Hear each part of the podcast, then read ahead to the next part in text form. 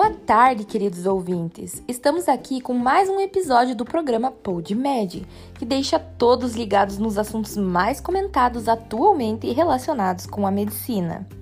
Hoje, vamos receber as acadêmicas de medicina da turma 4 da Unidep e falar sobre um assunto de extrema relevância na carreira médica: comunicação não verbal. Então, meninas, o que seria essa comunicação?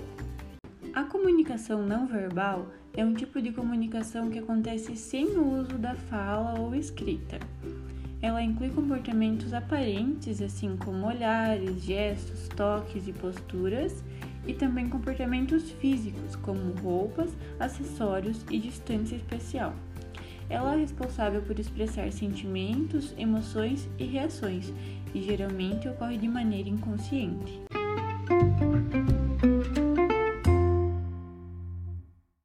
Que vocês acham que esse tipo de comunicação é importante na carreira médica?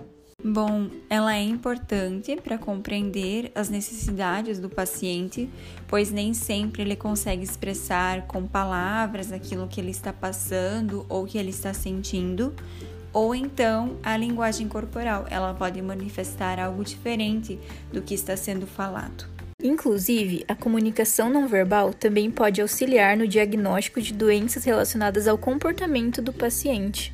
Além disso que a Sofia falou, a comunicação não verbal é importante no fortalecimento da relação médico-paciente, possibilitando o vínculo e influenciando no sucesso do plano terapêutico e na satisfação do paciente.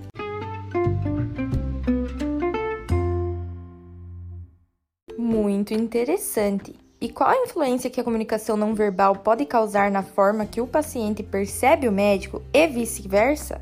Então, ela pode ter uma influência tanto negativa quanto positiva, dependendo da postura de quem fala. E os gestos, eles podem ser interpretados como um carinho e conforto, mas também de desconfiança e intimidação. É, ademais, ela também influencia na conclusão de fatos e acontecimentos, que muitas vezes não são pronunciados de maneira verbal.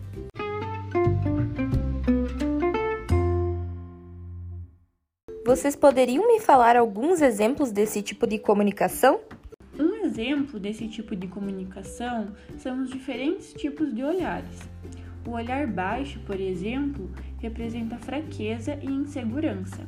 Já o olhar levantado demonstra superioridade, enquanto o olhar direto representa confiança e honestidade.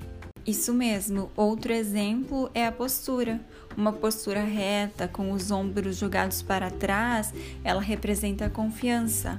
Ao contrário de uma pessoa com o corpo afastado e com os braços jogados para frente, por exemplo, que demonstra a defesa, ou a postura curvada, que representa preguiça, sonolência e desinteresse.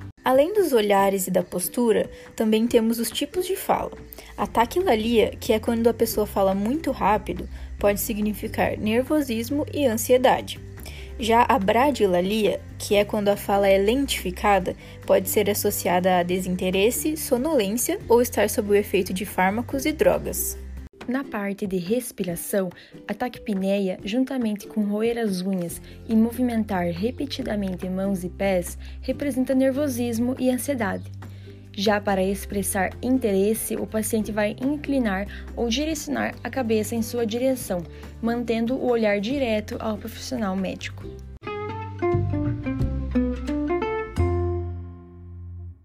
Sabendo tudo isso, qual a postura que o médico deve apresentar perante o seu paciente para deixá-lo mais confortável?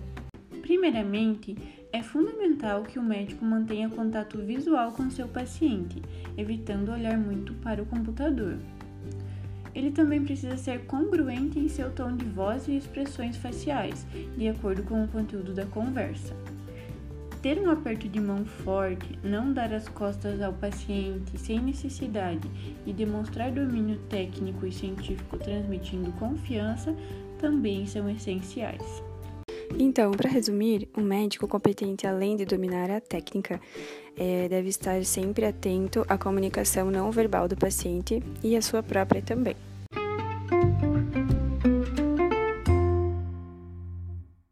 Uau, meninas, muito obrigada pela participação de vocês hoje.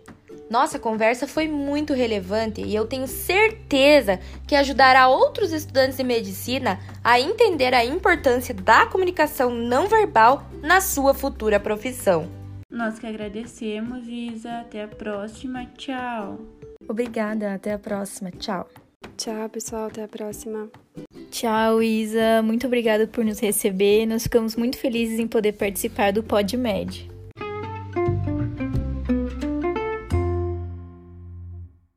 Então, pessoal, espero que tenham gostado. Agradeço a atenção de todos e até a próxima. Tchau!